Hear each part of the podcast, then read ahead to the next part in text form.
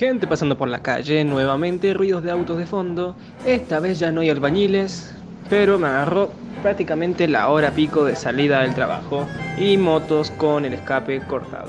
Así que les digo hola y bienvenidos al segundo episodio de Rincón de la Filosofía del señor Pirani, nuevamente sin el señor Pirani porque todavía no empezamos la universidad. Al no empezar el cursado no nos encontramos con Pirani y al no encontrarnos con Pirani, Pirani no puede grabar. Pero bueno, acá estoy yo, así que vamos a intentar seguir un poco ya que como excusa de estudiar, también grabo el podcast, vamos a hablar un poco más de epistemología, esta vez no la guerra de las ciencias, sino algo un poco más atrás, yéndonos al año 1922. Año, año en el cual empezó, ha sido nominado Círculo de Viena. Así que empezamos. Cuartel General de los Magios. ¿Quién la corona controló? ¿Quién a la muerte asesinó?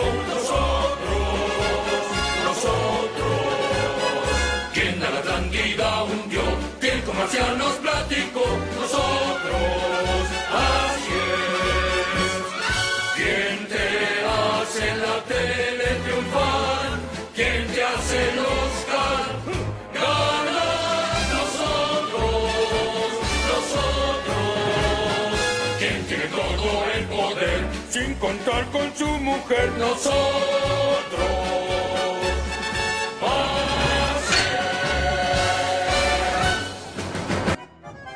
Después de esa super introducción y autos que no dejan de pasar, volvemos a lo que fue el Círculo de Viena. Al igual que los Magio, era un grupo conformado mayormente por hombres, solamente por una sola mujer.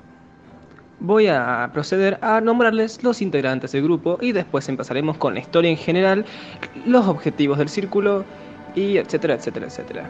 Vamos a hacer un episodio rápido hoy. Morchik Slick, Rudolf Carnap, Otto Neurath, Olga Hahn Neurath, Herbert Feilk, Philip Frank, Friedrich Weissmann, Hans Hahn, Han, Hans Reichenbach. Disculpen, pero mi alemán no es nada bueno. Kurt Gödel, A.J. Ager, Charles Morris, Felix Kaufmann, Victor Kraft, Otto Winsgar y Karl, perdón, Otto Bin, Binsgar y Karl Hempel.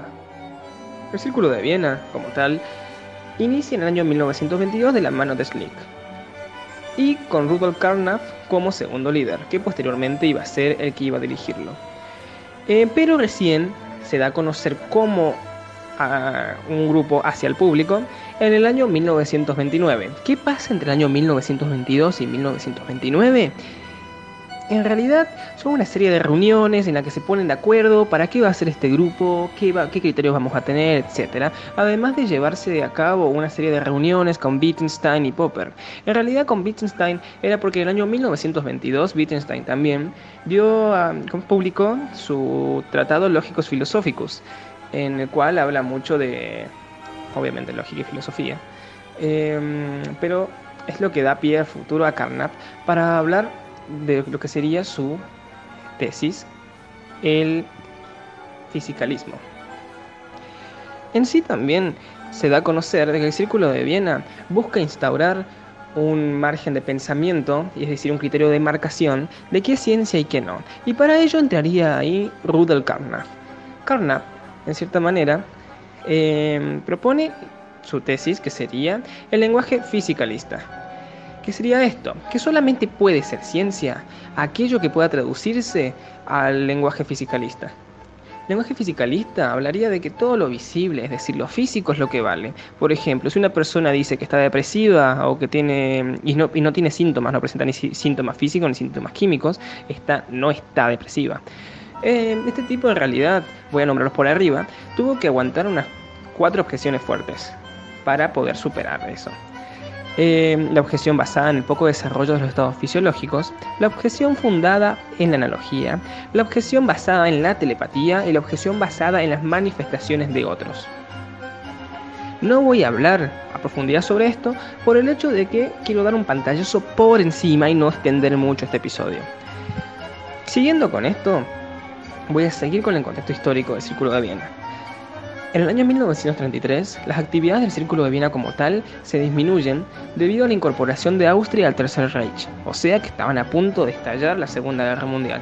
Y durante esa reforma social y política, entre paréntesis, nazismo, eh, muchos judíos tienen que escapar y la mayoría del círculo de Viena, muchos de los integrantes se van a Estados Unidos donde siguen dando clases en universidades prestigiosas como Harvard, etc.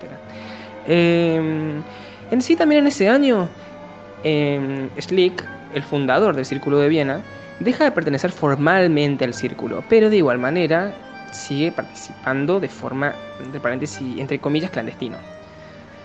Aunque en el año 1936, que fue el año en el que el Círculo de Viena finaliza definitivamente sus actividades, también Schlick es asesinado en la Universidad de Austria por, el, por un estudiante, le, disparó un estudiante nazi, dijo sí, hi, y puff, lo mató.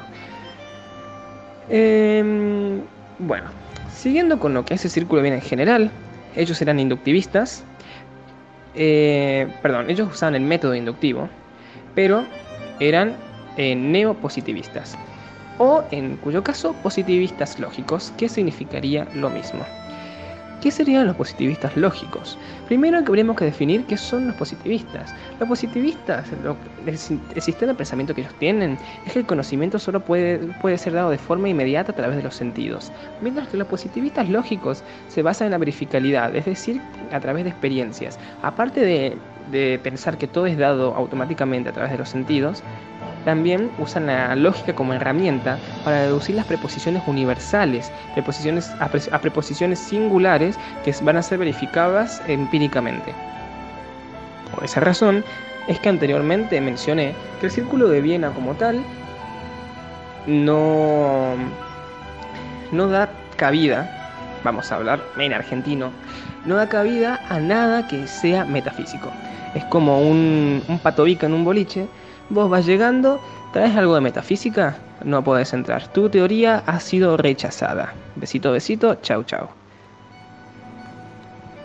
En cierta forma, eso es un vistazo general por lo que es el Círculo de Viena, por lo que fue el Círculo de Viena. Eh, no profundicé mucho, porque si no, el episodio se nos va a ir a la mierda y no quiero eso. Ya en un futuro vamos a poder hacer un especial donde se pueda hablar de cada tema a profundidad, pero por el momento no es así. Así que, en síntesis, en el año 1922 se funda, año 1929 se da a conocer, año 1933 las actividades disminuyen, 1936 Schlick es asesinado y es justamente ese mismo año en el que el Círculo de Viena finaliza sus actividades. Los objetivos en general, instaurar un margen de pensamiento global a base de la, de la lógica empirista, es decir, descartando cualquier contenido metafísico en las teorías científicas. O sea que su criterio de marcación eh, sería aquel que proponía Carnap del lenguaje fisicalista. Solo puede ser ciencia aquello que pueda ser traducido al lenguaje fisicalista. Punto. Espero que les haya gustado. Cualquier duda, no duden en escribirnos. Instagram, los pichones de Freud. Y si no, también nos pueden encontrar por YouTube, Pichones de Freud. Nos vemos en el próximo episodio.